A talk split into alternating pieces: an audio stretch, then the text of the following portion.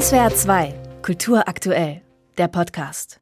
In Heidelberg findet heute eine ganz besondere Schlüsselübergabe statt, beziehungsweise die Schlüsselübergabe selbst, die ist vielleicht gar nicht so besonders, aber das Gebäude, zu dem die Schlüssel übergeben werden, das ist sehr besonders.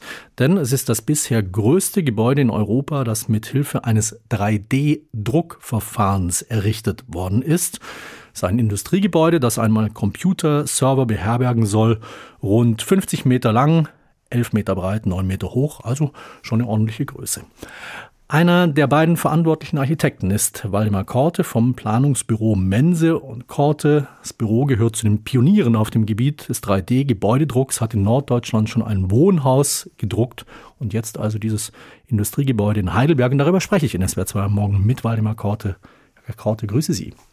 Ja, vielen Dank. Guten Tag. Herr Korte, können Sie uns noch mal ganz kurz skizzieren, wie das funktioniert mit dem 3D-Druck? Oder ich äh, habe jetzt richtig verstanden, es geht nicht darum, dass hier Einzelteile irgendwo mit einem 3D-Drucker gedruckt werden und dann an die Baustelle gebracht werden, sondern dieser 3D-Drucker druckt vor Ort. Äh, ganz richtig. Das mit den Einzelteilen geht natürlich auch. Ist bei dem Projekt nicht gemacht worden. Hier ist es tatsächlich so, dass wir einen überdimensionalen 3D-Drucker haben, wie man das eben aus dem Kunststoffdruck auch kennt. Können Sie sich vorstellen, bei 50 Meter Länge natürlich in mehreren Druckabschnitten, wie es so schön heißt. Das heißt, die Maschine wird öfter mal umgesetzt. Und dann äh, wird mit dieser Maschine eben Schicht für Schicht Material übereinander abgelegt. Hm, das Material ist aber Beton oder Zement? Es ist Beton. Zement ist ja das Bindemittel mhm. in Betonen. Genau, es ist ein zementgebundenes Material, äh, ähnlich einem Beton. Dieses 3D-Druckverfahren, also ich habe schon gesagt, Sie haben schon ein Wohnhaus damit errichtet, jetzt dieses Industriegebäude. Ist das für alle Häuserarten geeignet? Das ist tatsächlich für alle Häuserarten geeignet. Die, die, Limitierung ist momentan noch, muss man sagen, in der Größe, weil diese Maschine eben eine gewisse Größe nicht überschreitet. Aber wie ich gerade schon sagte, können wir auch größere Strukturen realisieren, indem man die Maschine einfach abbaut, äh, wieder woanders aufbaut und dann praktisch so zusammengesetzte Gebäudenteile drucken kann, die dann auch größere Dimensionen einnehmen können. Mhm.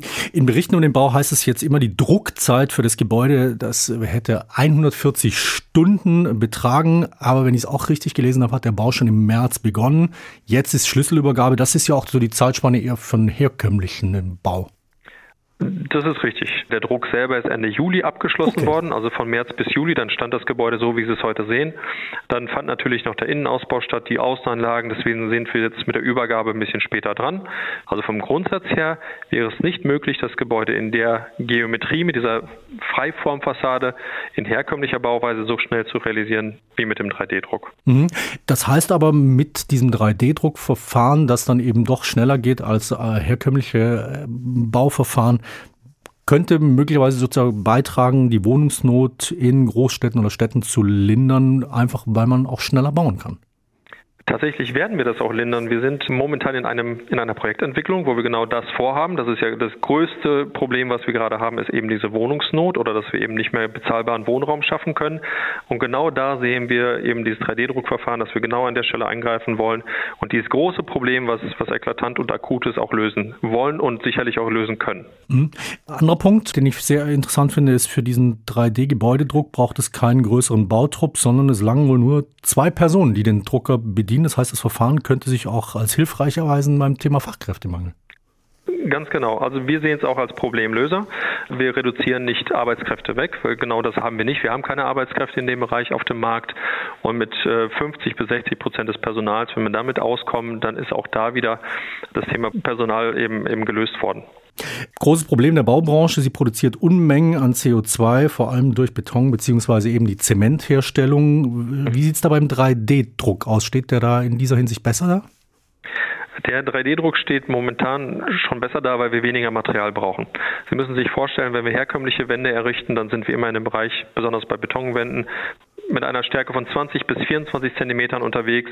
Und hier schaffen wir es tatsächlich, das Ganze auf 12 Zentimeter zu reduzieren, also eine enorme Materialersparnis. Das bewirkt schon, dass wir einen viel geringeren CO2-Abdruck bekommen. Und das andere Thema ist natürlich, und da sind die Industrien wirklich sehr vermehrt unterwegs, dass man einfach versucht, diese Zemente so zu produzieren, dass man das eben mit regenerativen Energien brennt und so weiter und so fort, dass wir einfach diesen, ja, diese energieintensiven Prozesse einfach minimieren für die Zementherstellung. Mhm. Ich habe auch gelesen, dass äh, Material sei 100% recycelbar. Das heißt, das Gebäude in Heidelberg, jetzt wird es erstmal übergeben, aber könnte irgendwann wieder abgerissen werden und die Betonwände dann wieder verwendet werden als Material für einen weiteren Gebäudedruck. Für den Gebäudedruck momentan noch nicht, aber es kann natürlich für, ähm, für Recyclingbetone verwendet werden zum Beispiel oder für den Straßenbau oder wie auch immer. Man kann es komplett wiederverwenden, momentan noch nicht für den 3D-Druck, aber das ist natürlich unser Ziel, dass wir dieses Material wieder aktivieren können und genauso gut wieder eben dem nächsten Druckprozess zuführen können. Mhm. Wäre es denn eigentlich auch denkbar, dass ähm, statt mit Beton auch mit umweltschonenderen Materialien gedruckt würde? Das ist Zukunftsmusik, wobei soweit sehen wir das gar nicht. Wir müssen natürlich erstmal auf den Markt kommen, die Marktakzeptanz erstmal erlangen und das können wir am besten mit diesem Material, was sich über viele Jahrhunderte bewahrheitet haben. Das ist praktisch die Eintrittskarte in, in diesem Bereich. Ähm, aber da gibt es viele Ansätze, viele Intentionen, dass man das Ganze auch mit Lehm tun könnte, dass man es mit ökologischen Bindemitteln wie mit Harzen zum Beispiel machen könnte. Also da gibt es ganz, ganz viele Möglichkeiten, das eben auch das Material selbst nachhaltiger zu gestalten. Aber das ist eben der zweite Schritt, denn erst erstmal muss die Marktakzeptanz da sein. Mhm. Also bringt einige Vorteile in Sachen Geschwindigkeit, Nachhaltigkeit, Produktivität. Ähm, wie verändert dieses 3D-Druckverfahren Ihre Arbeitsabläufe, Ihre gestalterische Freiheit als Architekt?